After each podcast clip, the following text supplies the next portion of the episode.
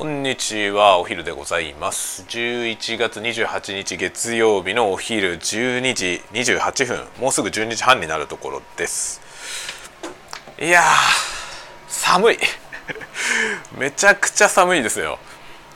家の中がね今何度なんだろうな。家の中に温度計がないからちょっと分かんないけどね。すげえ寒さですね。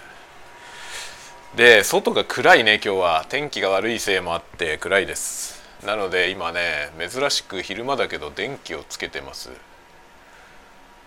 まあ暗いわ。どんよりしてる。で今日は雨が降ってますね。雨なんで多分気温は、えー、10度まではないけどでも5度以下でもないと思いますね、まあ、5度以下ぐらいになってくると雨じゃなくてみぞれになったりとかねもう下手すると雪になりなったりしますね。昨日は雪降ってたんですよ。昨日は雪降ってたけど今日は雨ですね。寒いですね。でもなんかね体感は昨日より今日の方が寒い気がするな。なんでだろう。多分昨日の方が寒いと思うんだけど昨日は雪降ってたからね。もっと寒いと思うんですけどね。いや今日は寒いわ。それで今からスパゲティ湯がいて食べようと思っとりますよスパゲティソースはね何がいいかな。あこれか。きのこと野沢な。きのこと野沢菜ってやつがあるんでこれにしよう。にんにく醤油味。まあうまそうですよね。もううまそうな感じだよね。これは食欲をそそるやつですね。これを食います。今日はやっつけですね。まあ今日はじゃなくて昼ご飯はいつもやっつけだね。基本的にやっつけです。でえっとねそうそうあのいろいろね小出しに活動が明るみに出ていってるんですけどあの、えー、お世話になっている出版社のですね青春社さんの、えー、新しい文芸誌、まあ、青春という文芸誌をね割と不定期で刊行してるんですけどそれの4番目第4作目ですね「青春ボリューム4というやつが、まあ、今鋭意制作中でありましてそれに寄稿することになりました。まあ、青春はですねボリューム2から読んでもらっていまして234とね今回3作目ですねありがたいことですとても。で、まあ、前作青春3にかなりいかれたもの を書きましてでおかげさまで、えそれはわりかし好評でですねだいぶだいぶおかしな作品なんですけど、えー、まあ、好きな人はああいうの好きだろうなという 感じの作品で、まあ、僕は自分が好きで書いてるんですけど今ねなんかああいうタイプの作品があんまりないと思うんですよね世の中に。なのでなんか僕自分の好きな作品がねあんまり世の中にないのであの自分で書いてる。という 感じですね。でまあ今回ボリューム4はねよもっといかれた作品を書いています。今だいぶ狂狂いすぎてってね自分でもうね書いててもう大変なんですよ。その書くってことはさ読むじゃない。あ間違ったこれ。書くってことは読むでしょ？その今ねガス ガスレンジがガスレンジが途中で止まりましたんでお湯を沸かし直しております。あのそのね書く小説を書くっていう行為は実は書くよりも読む方が多いというか、まあ、多分何でもそうだと思うんですけど例えば音楽を作ろうと思ったらあのレコーディングとかね自主制作で自分でねなんか曲を作ってレコーディングしようって思ったら多分そのねあの撮る時間よりも撮ったもの聞く時間の方が長いですよね。で多分何でもそうだと思うんですけどねそのあれなんですよその小説にしてもね書くよりも読む方が長い長いですね。で書いてってその書いたもの読んでうんって直すっていうさ そのその行為がねもう延々続くわけですけどでそれがねなんかその読んで書き直す部分が多ければ多いほど大変だよね。なかなか進まないから。で今回のやつはまあ劇的に進まないですね。今回のやつの進まないっぷりはすごい本当に。まるっきりダメです。しかもねなんか読むのがねすごい大変なんですよね。今回ね何しろテーマが読むってことなんですよ。本を読むってことに関しての作品なんだよね。その「青春ボリューム4というその、えー、雑誌？文芸誌ですね。その雑誌が今回テーマにしてるのはですねその本を読む楽しさをあの多くの人にね思い出してもらいたいと。っていうことなんですよね。だから結局本を読む人ってだいぶ減ってるっていうねあの、まあ、統計的な何かがあるじゃないそれはもう本当に本が売れないっていうことからしてもそうだしねまあ電子書籍に移行してるっていうのももちろんあるんですけどそれだけでもないですよね。まあ、というか多分ね僕が思うにコンテンツが多いからだと思うんだよね。だから今テレビ見る人も減ってるでしょ。テレビ見る人も減ってるしあのあらゆる多分ねあの娯楽のユーザーが減ってると思いますね。まあ、ゲームとかも。相対的にですね。相対的には減ってると思うんだよその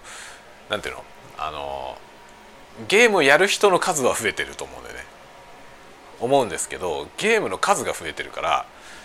そのね1本あたりのゲームに対してやってる人の数が減ってるような気がするね。そのごく一部のソフトにグワッと集まってて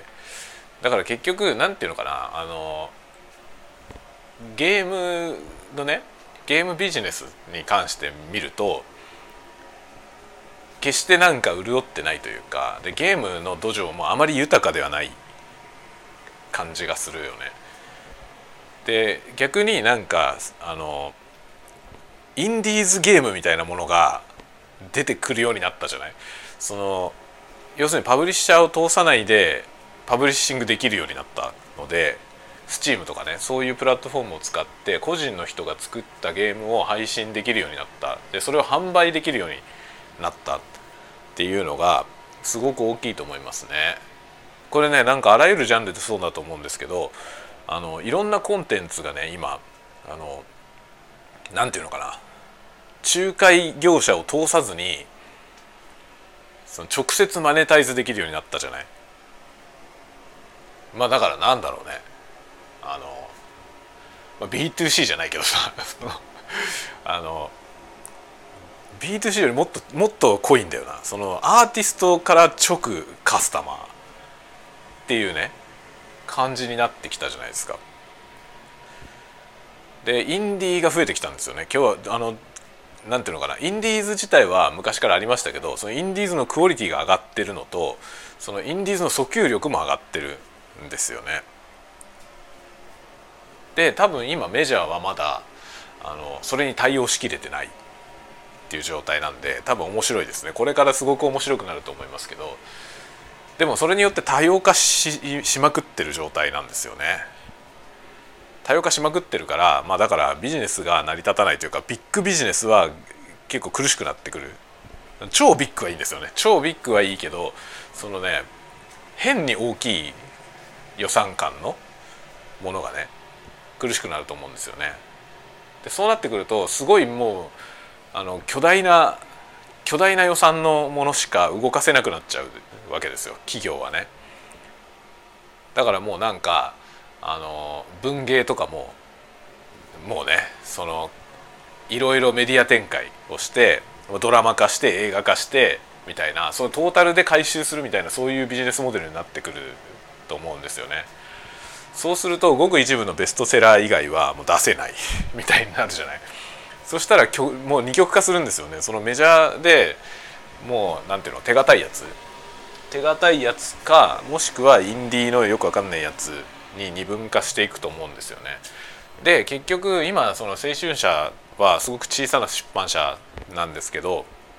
今後ああいうタイプの出版社がどんどん出てくると思うしあの力をね発揮していくような気がするんですよね。もちろんそのねあのでかい出版社と肩を並べるようなことはないですよそうじゃなくて違うフィールドを作る作れる気がするんですよねだ完全なインディーズとその中小出版社みたいなものがあってその上になんかビッグがあるっていうそういうなんか図式になってくんじゃないかなって気がしてますね。でそのね本読む人が減っているという今の現実をこうなんなんていうのかななんとかしたいっていうなんとかしたいっていうとちょっと違うかもしれないけどそこになんかそのねこれは面白いんだよっていうねこういうことに時間を使うってことの面白さ、まあ、本読むのって時間を使うじゃないですか。まあ、正直その小説とかねちゃんと小説を楽しもうとすると、まあ、結構時間がかかりますよね。だから結局なんかそのあらすじだけ知れたらそれでいいやみたいになってくでしょ。でもあらすじだけ知るっていうことはさそれはもう小説じゃないわけですよね。小説である必要がないんだよあらすじだけでよければそれはもうねあらすじでいいじゃない。それが小説になってることの意味が全然ないわけですよね。でそうじゃなくてその小説の体裁のものをねその楽しむ。まあ小説を楽しむのって結局ストーリーだけを追うわけじゃないじゃないだからあらすじを読むのと小説を読むのは全く違うわけですよね。でそのじゃああらすじじゃなくて小説を読むのは何が楽しいのかと。それを伝えたいと思うわけですよね。でそれを伝えたいという趣旨のもとで今回ね文芸誌を作ると。そういう話があって、まあ、僕にそういうそういう小説を書いてほしいという話が来まして、まあ、もちろん僕だけじゃなくてねあの他にも何人もいろいろ素晴らしい書き手さんがですね呼ばれてましてで今回はその読むというね本を読むということにこうフォーカスしたテーマなんですよ。でなんかね4つぐらいなんかサブテーマがあってでその1つが僕に割り当てられて、まあ、そういうねこのテーマで書いてほしいと僕にはそのテーマで小説を書いてほしいっていう話とで結局その文芸誌全体としてはその本を読む楽しさを伝えたいとというねそういう趣旨だよとって話が来たわけですよ。それで今小説を書いているんですよね。小説って何なのか小説を読むってことはどういうことなのかそれを改めて考えて結構ね結構真面目に考えました、まあ、いつもふざけてるわけじゃないけど いつも真面目だけどさ今回特になんか結構ねしっかりと考え直してみたんですよね。まあ小説を読む楽しさっていうのはさ僕は今更言われなくても知ってるというかあの楽しいと思ってるから読んでるし書いてるわけですよね。かなりたくさん本も読む方だし、ね、小説も特にいっぱい読んでますから、まあ、とにかく好きなんでもちろん楽しいと思ってるから好きなわけですよね。なんですけどじゃあ小説を読むってことはどういうことなの？っていうね何が楽しいの？っていうのをそこまで深く考えたことはなかったと思うんですよね。単に僕は楽しいから読んでたけどそれを誰かに伝えようと思ったら楽しいよっていうだけじゃさ 伝わらないじゃない。しかもその楽しいよって言われてやってみて即ね即なんか始めたらもう2秒ぐらいで「あ楽しいね」ってなるようなもんだったらいいけどね。それだったらもうすぐ「これ楽しいよやってみて」って言ってその場でやって「おお楽しいね」ってなれば話は早いけど小説ってそうじゃないじゃない？なんかその楽しさを理解するためにはある程度時間かけなきゃいけないですよね。でそのそもそも楽しさが分かんない人に時間かけてくれっていうのは無理じゃん。これ楽しくないんだよねって別に楽しいと思わないんだよねって言われたら終わっちゃうのでそこなんですよね。それは時間をかけてもらわなきゃいけないってことはなかなか難しいよね。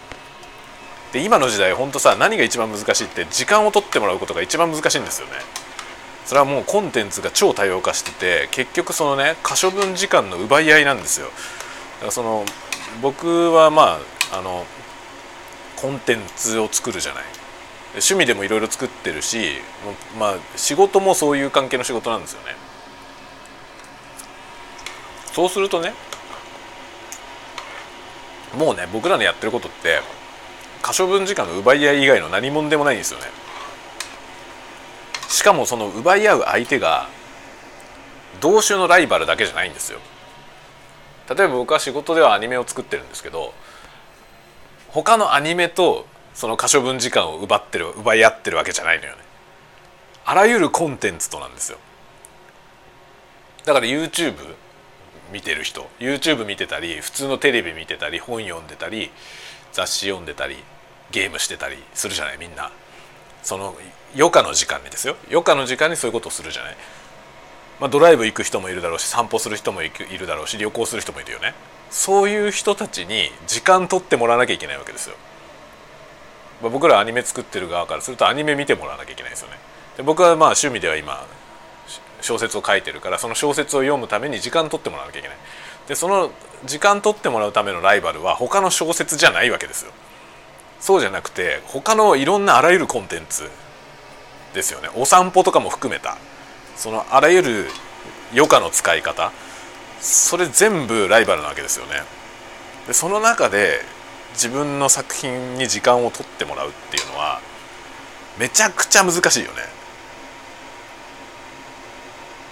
どうすればいいかってことなんですよ。でそれはものすごく難しいんだけどやっぱりそのね他で得られない体験が得られるってことが大事だよね。これがすごい大事だと思うんですよ僕。なんか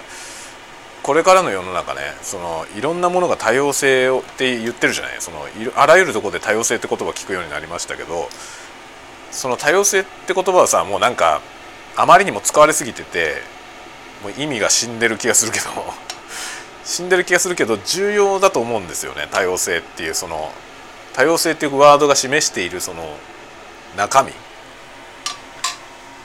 そのワードそれ自体はもうほとんど意味をなしてない形骸化してると思うけどそのワードが指そうとしている中身は結構重要だと思うんですよね。これから何やるにしても要だと思うんだよね。その多様性ってことを考えることが。でコンテンツも多様化していてその多様化しまくったコンテンツの中で競争するわけですよね。我々。で今回その青春社のそのね青春という文芸誌は、まあ、その可処分時間の中で本に時間を割いてもらう、まあ、自分たちの作ってる本にってことはもちろんだけどそれだけじゃなくてそもそも何か本を読むっていうことにその注目を集めたいその中でまあ願わくば我々の作ってるものを読んでほしいっていうことですよね。まあ、この発想はとても素晴らしいと思うんですよね。あの多分ねこういう発想着想で動いてる人は今増えてきてると思いますね。今まではそうじゃなかったんですよ。その同同業同種のカテゴリーで動いてる人たちがライバル同士だっただから出版社のライバルは出版社だったと思うんですよねあっちの会社よりもうちの作品を売りたいって話だったと思うんだけど今はそもそもなんか可処分時間の奪い合いっていう視点で見ていくと出版社のライバルは出版社だけじゃないわけですよね。そうするとまずそもそもその出版物に来てもらわないことにはどうしようもないっていうね状況だからそのそれまでのそのライバルだった同業他社と、まあ、結託してまずここの分野にまず人を集めるっていうことだよね。だからゲームならゲームでゲームに人を集めるゲームやる人が増えてほしいそうしないとそもそもそのね他のゲームと自分たちのゲームとのその競争にすらならないというね現実があるじゃない。なんかこれからそれがどんどん顕著になっていくと思うんですよね。でもテレビなんかすでにそれでかなりオワコン化してきてるじゃない。だけどテレビの人たちそれに気づいてない気がするけどさテレビはでももう完全にオワコンなんですよねあの自分たちのライバルが何であるか気づくのが遅すぎたと思うでまあ YouTube 僕も今もうほとんど映像コンテンツって YouTube しか見てないけど YouTube かまあ Netflix だけどそのね YouTube の面白さってやっぱりねそこがないんだよね。無限じゃない？ああいうさそのインディーのものってでそれでね時間がどんどん解けるよね。うまくできてるんですよ結局 YouTube って見てもらってなんぼだからその YouTube に滞在してもらうそれぞれのねチャンネルの人たちはそのコンテンツを作ってる人たちは自分のチャンネルになるべく長くいてもらいたくて作りますよね。なんだけど YouTube 本体としては YouTube に長くいてほしいわけですよね。だからその個々のチャンネルで飽きたとしても別のものを提供して別のチャンネルを提供して YouTube にはいてもらうっていうねそれを目指してるじゃん YouTube は。でそれがうまく機能してると思うんですよね。だから YouTube って見始めると延々見ちゃうってことが結構あるでしょ。結構強い意志を持ってないとあれやめられないじゃん。というねそういう図式を考えるとそれと戦うのってすごく難しいんですよ特にその本みたいなものが本みたいなものがそれと戦うのってめちゃくちゃ難しいじゃない。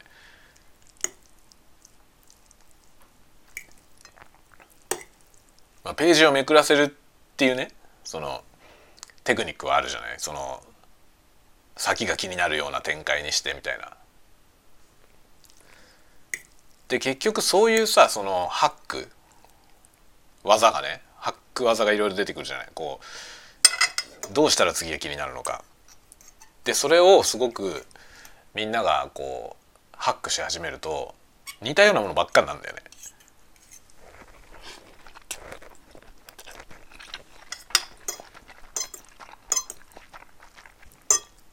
で今なんかその少年漫画とかまさにそういう状態であのいかにして次の話数を読ませるか、まあ、次週も買わせるっていうねそういうことにすごく注力してるわけですよね。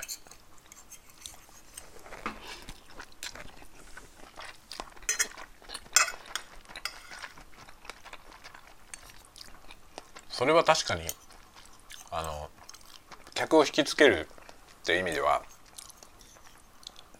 うまい方法だと思うんだよねうまい方法だと思うんだけどあまりにもそれ一辺倒になってるよね今。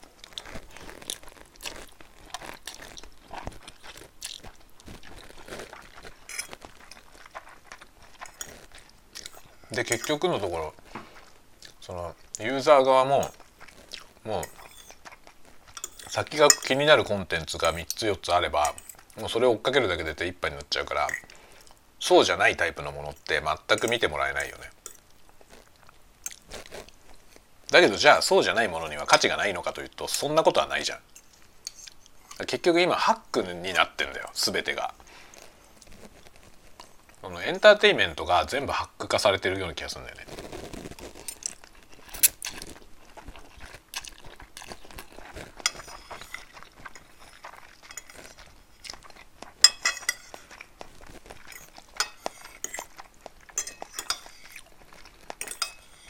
芸術性を出せるのはさもうなんていうのコンテンツのバリューを持った人だけだよね。エヴァンゲリオンとかさエヴァンゲリオンとかはなんかそのそういうハックを使わなくても作品をみんな見に来てくれるから何でもできるわけですよね好きなことが。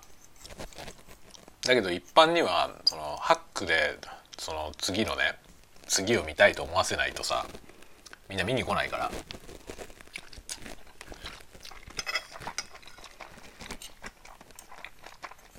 成立しなくなっちゃうんだよね。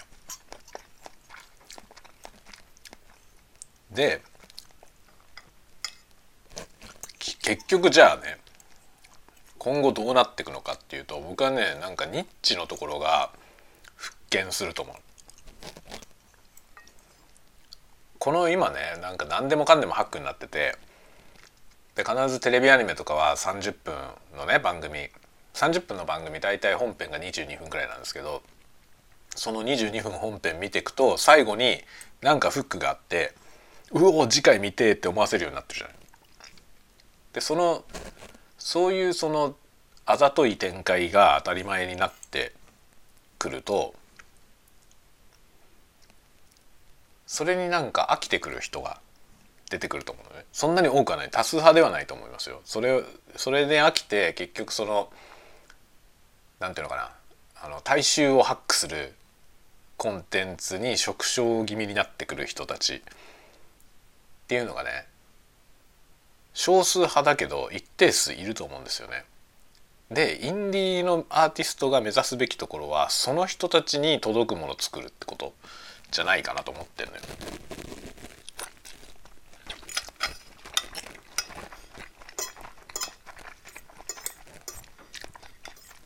ハックの領域はなくならないと思うけどなくならないと思うしそこは大きな利益を生むと思うんですよ。だけどそればっかりになるとつまんないっていうのは現実的にそうあると思うんだよね。作り手としてもつまんないし、まあ、僕は結構見る側としてもそういうハック的なやつばっかりになっちゃうとつまんねえなって思いますね。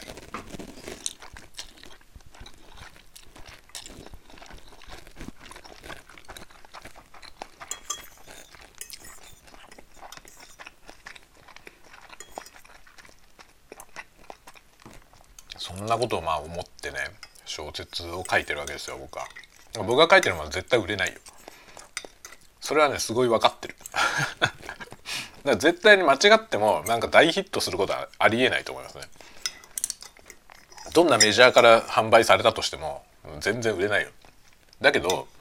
欲しい人はいると思うんだよね。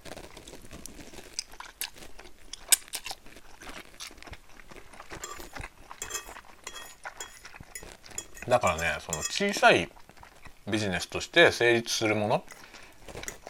のところに届けたいなという思いはあるね。で結構メジャーの出版社でもそういう部門を持ってるところもあってそういうところにアピールしていくっていうのがね僕のやるべきことだと思う思うのよね。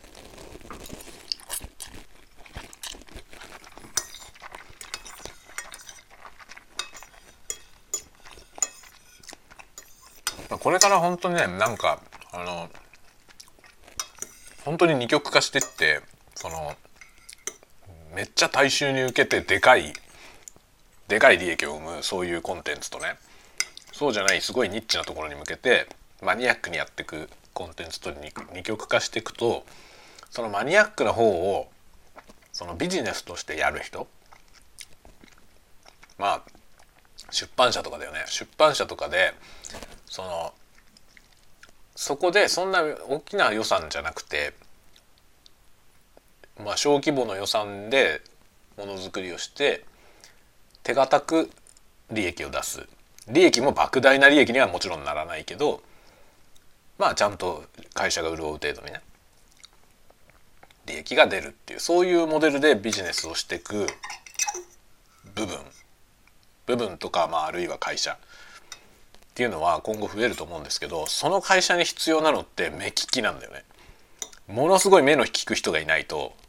多分成立しないんだよね。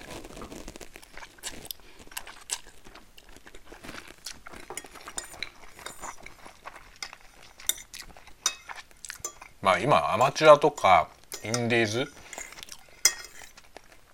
のね人たちはそのプロのハック技みたいなその要するにでかい方のビッグバジェットの人たちのハック技をノウハウとして入ってきちゃうわけよね。で結局それが正論みたいに語られてるんですよいろんなところでね。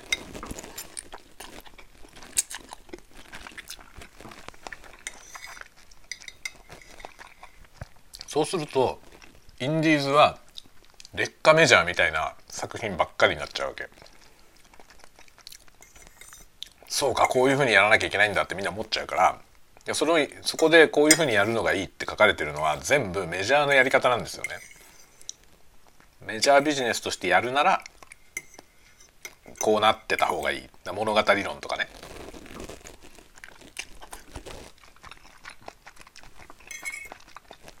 まあ、それを称して僕はハックって言ってんだけど。そうなるとインディーは大部分が劣化メジャーなんですよ。で結局その小規模にビジネスを展開しようと思っているなんていうの小さい出版社とか、まあ、大きい出版社の小さい部門そういう人たちはね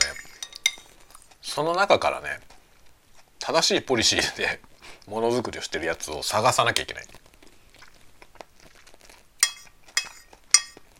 ハックに毒されてない人を探さなきゃいけないんですよ。それはものすごくレアだし探すのが難しいと思うね。数だけは結構ありますよ。世の中にね。そういう志でものづくりしてるアマチュアとかインディーアーティストはいるいっぱい。いるけどそれを探すのは難しい。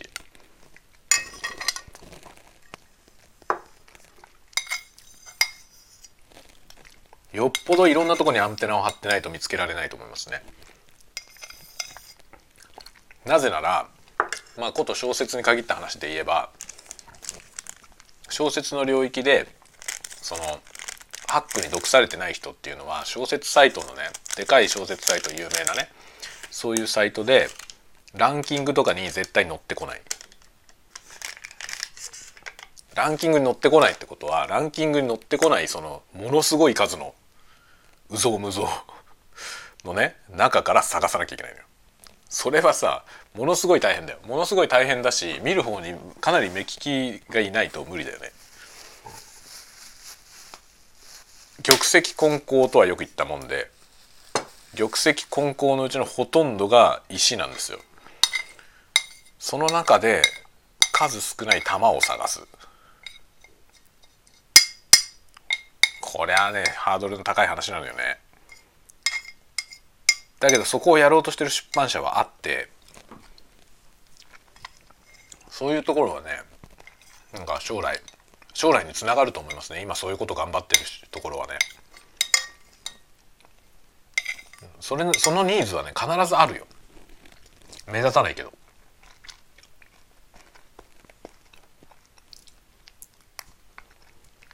何もかもハックコンテンツばっかりになってきてることに飽き飽きしてる人っているんだよね。少数派だけど。少数派だけどいて決してビジネスにならない規模じゃないんですよね。そこに向けて届けるっていうのはありだと思うよ。ただしそれは難しいんだよ。すごく難しい。届ける先も探さなきゃいけないからね。そのアーティストを見つけてくることももちろんだけどそれをじゃあどこへ届けるのか。そのなんか営業力マーケティング力みたいなものはすごく問われますよね。マーケティングだよね特にね。市場が見えないとこにあるからね。その見えないとこにある市場を知ってる必要があるよね。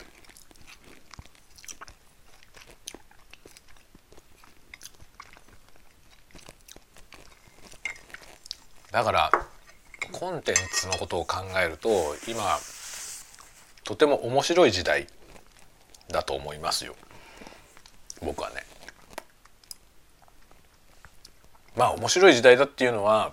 自分がそのコンテンツを作る側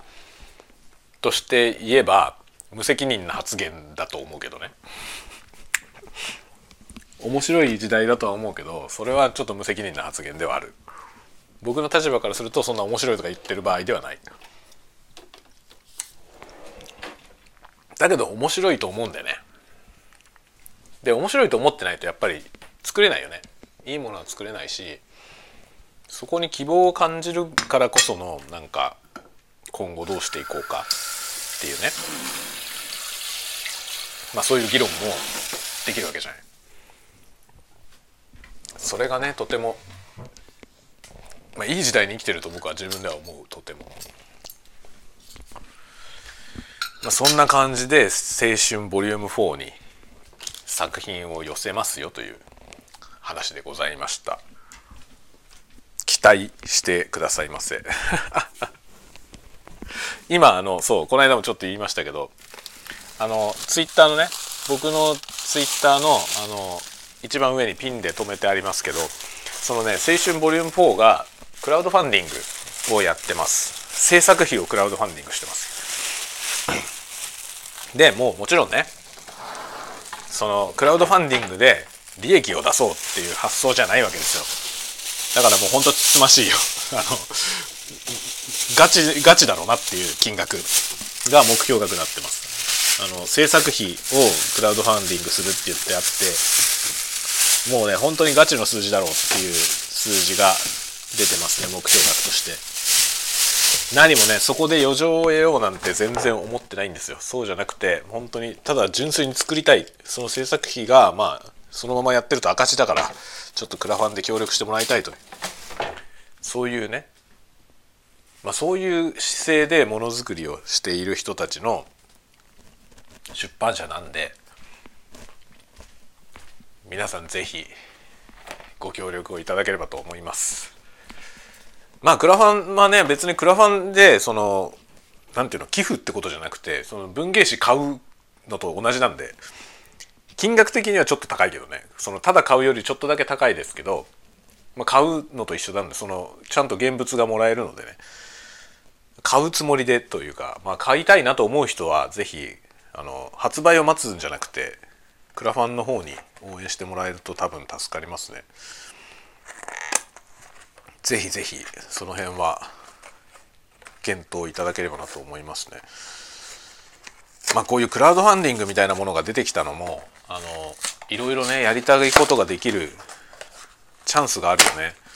普通に出資を求めて銀行とかにね出資してくださいって言って言ってもやっぱりこういうものってねその怪しいじゃないそのなんつうの成果がさ成果が怪しいから結局なかなかお金借りられないと思うんだよね。起業するのも大変だしね。って考えるとねやっぱりクラファンあるっていうのがすごくいいですよね。あとアーティストもねそのいろいろそのアーティストに投げ銭する仕組みっていうのもいろんなプラットフォームが用意してくれてるから今アーティストって作品それ自体が売れなくてもある程度こう支援を受けながらね活動ができたりしますよね。これはねほんといい時代だと思う。なんか僕らの時代はその、まあ、僕はもう40代半ばだからあの20代の頃とかねインディーで僕はバンドやってましたけどインディーっていうのはイコールほとんど持ち出しだったんだよね。で自分たちの売り上げだけが収入源でそれで黒黒にするのはものすごい大変だった。今ね食後にリッツクラッカー食べてる。これはナビスコのリッリッツクラッカー。これうまいよね。リッツクラッカーにねマーガリンを塗って食べるわけ。これが体に悪いよ。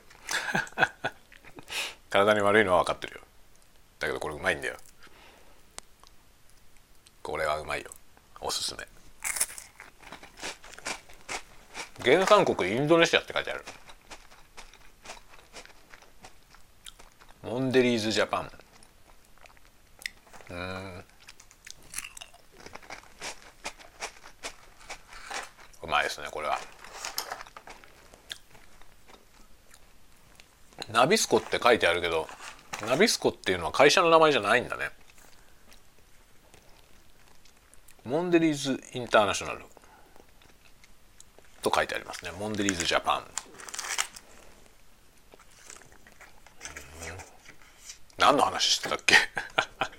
クラッカー食ったら分かんなくなっちゃった。インディーズの話だインディーズね。まあインディーズは今そのインディーアーティストに投げ銭する仕組みがいっぱいできたからね。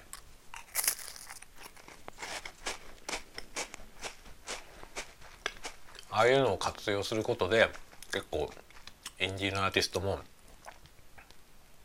なんか生活ができるようになってきてると思うね。まあ、YouTube もそうだけどね YouTube やって活動費をねこう補填したりできるといいよね。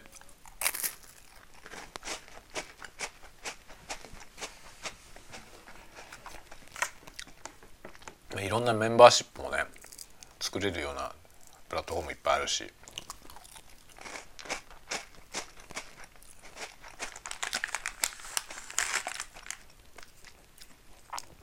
あのメンバーシップもね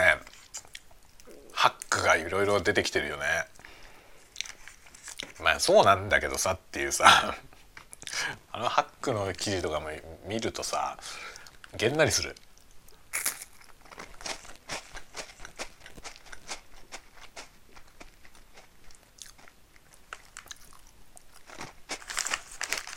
あブログのアフィリエイトとかもそうなんだけどあの僕ねああいう仕組みがあることはすごくいいと思うんですよ。その個人が何か情報を発信してその見返りを得ることができるっていうね仕組みはとてもいいと思うなんだけどああいうのが始まるとさ途端にそのいかにその収益を増やすかって話になるじゃん。そこがねなんか違うと思うんだよね。僕が前にも引用しましたけどあの芸術家のね芸術家のクマさん。いるじゃない？カタカナで芸術家って書くクマさん。あの人が金は今ある分いる分だけあるからいいんだよっていうことを言ってたことがあってそれに痛く感動したんですよね。金は確かにないと困るじゃない、まあ、活動するためにもお金は必要だし暮らすのにも必要でしょ。だからお金欲しいのはそうなんだけどそのああいうお金を得られる仕組みが出てきた途端にそれを導入するってなった途端により1円でも多く稼ぐにはどうすればいいかみたいな話になるじゃん。そこが違うと思うんだよね。そうじゃなくている分だけ稼いだらそれでいいわけよね。あれもともと足しにしようと思ってやってるものだからそんなにあれで1円でも多く利益を出さねばならんみたいなはなんか本末転倒だと思うんですよ。それはさもはや金を得ることは目的になっちゃってるそうじゃないんだよね。その金を得てそれを使って何か活動をしようと思ってやるわけじゃない。だクラウドファンディングとかもそうだけどあれをさそのいかにたくさん集めるかが目的になっちゃったら違うんだよね。なんかするためにお金が欲しいわけじゃん。だからそこそこの目的を履き違えちゃうと良くないと思うね。より増やすにはどうすればいいかみたいなね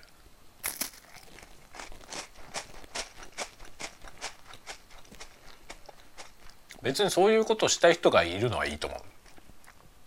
だからいわゆるあの株やったりするのと同じでさそのいかにあれで金を増やすかを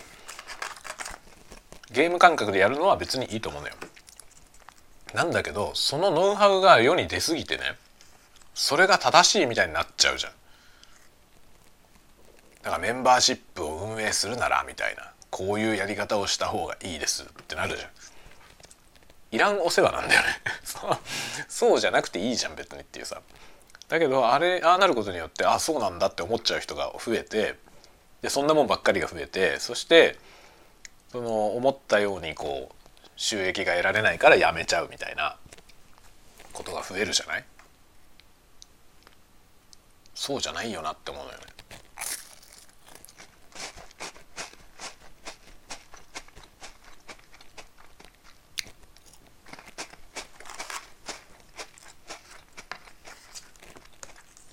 こんなリッツクラッカー食いながらね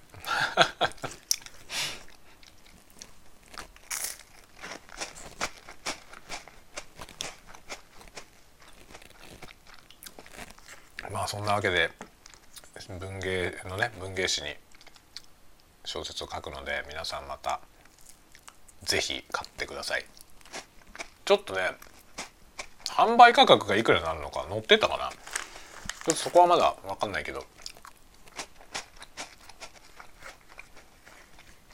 多分1,000円弱ぐらいの値段だと思いますね。前作が800円くらいだったかな？700いくらぐらいだったと思うんだ多分それとそう遠くない金額だと思います。でクラファンでその本がもらえるやつは他にもなんか特典がいくつかついて1200円だったと思います。1200円のコースから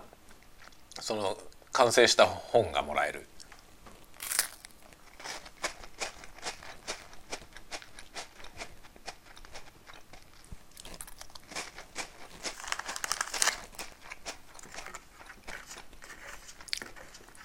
ラファン僕ちょっと思うんだけどさあの匿名でクラファンできれば見返りいらないから匿名でやらせてくれっていうさ500円ぐらいの投げ銭みたいなのあればねもっと集まると思うんだよ。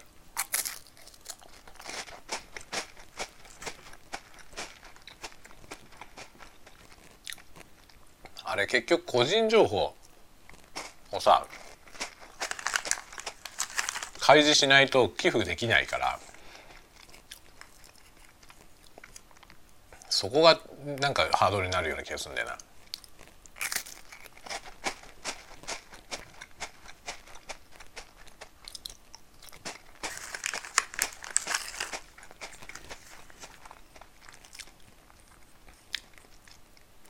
中にはいるじゃない？そのプロジェクト自体に興味があって応援したいと思う思うからお金出す。別に見返りはいらないから。だよね。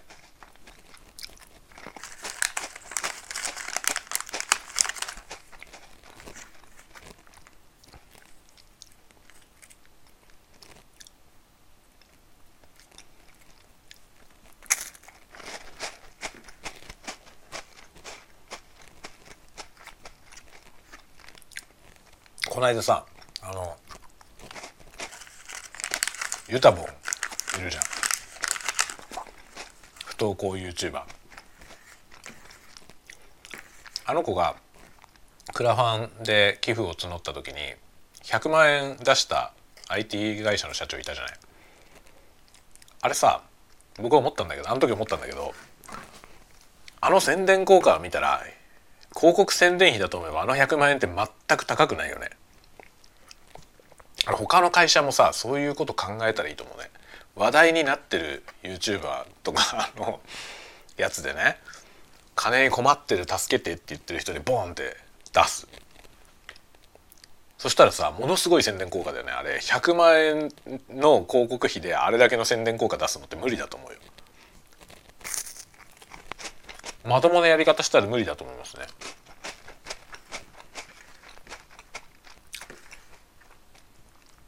あれをやったらいいと思うな。いろんな人が。そうするとウィンウィンなんだよ。結局活動資金が欲しくて、まあ、頑張ってる人たち。も潤うし話題にもなるし自分たちも注目されるしね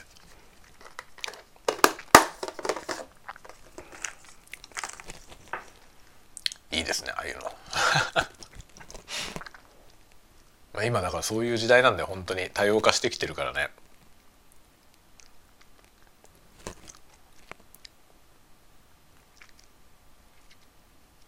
まあだからああいう不登校 YouTuber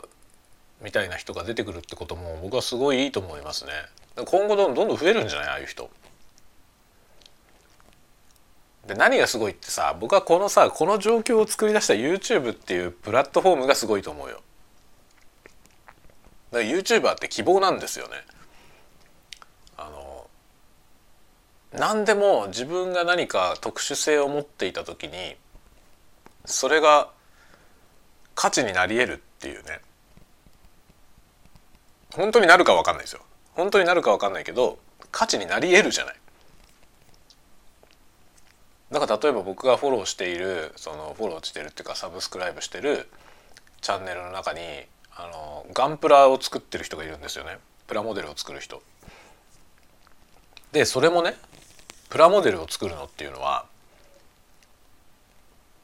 趣味じゃない。でまあすごい腕の人いっぱいいるじゃない。むちゃくちゃうまい人ね。っていうのいるけどそれって趣味でしかなかったわけですよね一昔前まで。だけどそれを成果物をネットで売る人が現れて、まあ、そのガンプラをすごい巧みに組める人はそれが商売になるってモデルができてその後今そのプロセスを見せることがさらなる価値を生んで YouTube でねそのチャンネルがある程度評価されるじゃないやっぱりそのプラモデルっていうのはニッチな分野だからその一般的な YouTuber ほどねそのインフルエンサーの人たちほど爆発的にはヒットしないけどでも見たい人は必ずいて結構何万人も見るわけじゃない。でそれがちゃんと収益になるでしょ？これはすごいよね。もともとその人たちの能力には価値があったんですよ。だけどそれを価値を換金する仕組みがなかったんだよね今まで。だから YouTube はすごいよね。僕は思うね本当この仕組みがすごいんだよ。この仕組みを作ったことが本当にすごいと思う。これによってあらゆる人たちのその能力にね価値が見出されてきたよね。そんなことできんのってそれ見せたら金になるよっていうさ。だから今までとてもそんなものね金にする手段がなかったようなものがこういうプラットフォームの存在によってちゃんと価値のあるスキルになるってことなんだよね。すごいことだよね。だからさ今今の時代にこのね YouTube ネイティブの時代に子供たちとしてね生まれてくる子たちはさ、まあ、ユタボンもそうだけどそれはもうさ古い人たちの価値観で測れるはずがないよね。だからなんかもいろいろ文句言ってる人たちいっぱいいるんだけどそれはもうさ完全に頭古すぎて話にならないんだよ。そうそういうこと言ってる時代じゃないよもうっていうね。ことなんだよね。だ結局さ大義名分はいろいろあるじゃない？そのいや義務教育なんだからなんだとかあるじゃない？だけど義務教育だけど学校に行けない不登校の子っていうのはあの子に限らずいっぱいいるよね。でそのじゃあその不登校の子たちをみんな人からげにね？お前らは義務を果たしてないって切り捨てんの？って話なんですよ。でそのさ切り捨てることには多分反対なんだよみんな。弱者の味方をしなきゃいけないから。だけどじゃあああやって YouTube でねああやってヒットしてやってる活動してるあの少年活動家はなぜダメなのかというねことなんだ。ダメではないよね別に。結局そのさ理解できない異物なんですよ。理解できない異物だからその否定せねばならんというその閉鎖的根性だよね。異物を許容できない、まあ、この間のあれと同じだけどさザリガニの鳴くところ。ザリガニの鳴くところって話もそうでしたけど結局異物を許容できない人たちによって、まあ、異物は異物として特化してしまうんだよね。僕はポッドキャストでその話をしたけどさ結局あのあの話もそうだったよね。その社会が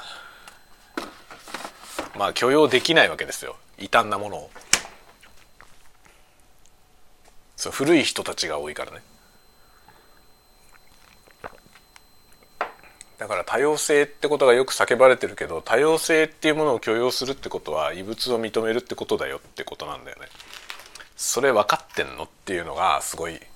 思うね。多様性ってことを声高に言ってる人たちもそれ分かってないんじゃないかという気配がある。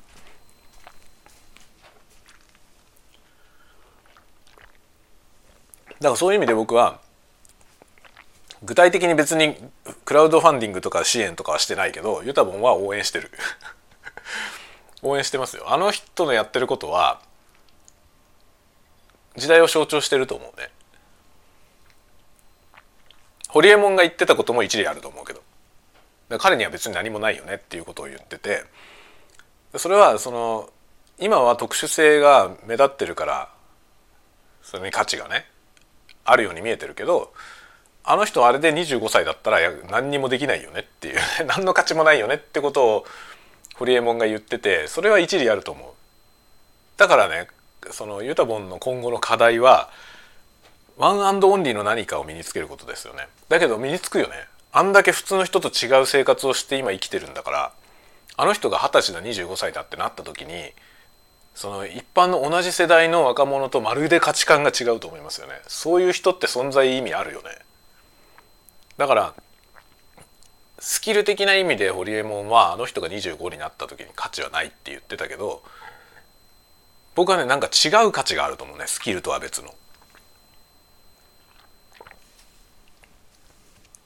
そこを磨いていけるかどうかがあの人の課題だと思うけどだけどああいう人って今後さどんどん出てくるだろうしむしろ増えていかないといけないよね。だ希望だと思いますね僕は。それが希望だと思う。今後ああいう人が増えていくってことは希望だと思うね。まあ e ラーニングとか e ラーニングじゃねえや。e スポーツ e スポーツとかもそうじゃない、まあ、ゲーマーじゃん言ってみればさそのゲーマーの人たちがそれがスポーツとしてその価値を生んででプロとしてねお金をもらえるようになるっていうのはごく自然なことだよね。だってスキルが高いんだからさ。ね。サッカーの上手い人がサッカー選手になってそれで食っていくのと同じじゃん。ゲームの上手い人が、ね、それで食っていくっていうただそれだけだだからね。だから今後これからの世の中は本当に価値観が僕らの世代とはもう大きく違うし僕らより下の世代ともだいぶ違うと思いますね。もう今の30代ぐらいの人ともう違うと思うね。下手したら今の20代の人も今の10代とか小学生とかの価値観とは全然違うよね。だから理解できないことはいっぱいあると思いますね。もう時代の流れが早いからね。だから難しいのは子育てなんだよ。この間も子育て難しいって話したけど子育ては本当にあらゆる意味で難しいですね今後。親が本当にね世界が今どうなっているのかをちゃんと知らないと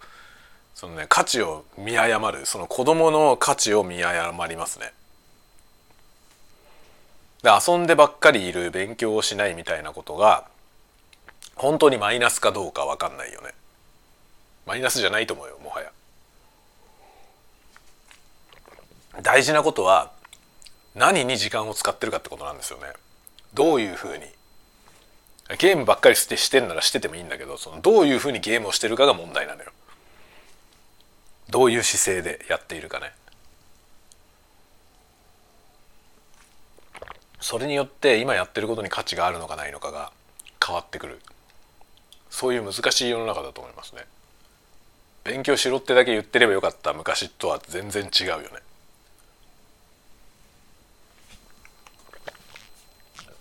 というねまあ多様性ってことがもう本当にキーワードだよね。というわけで昼飯を食い終わりましたデザートも食い終わりましたもろもろ全部終わったので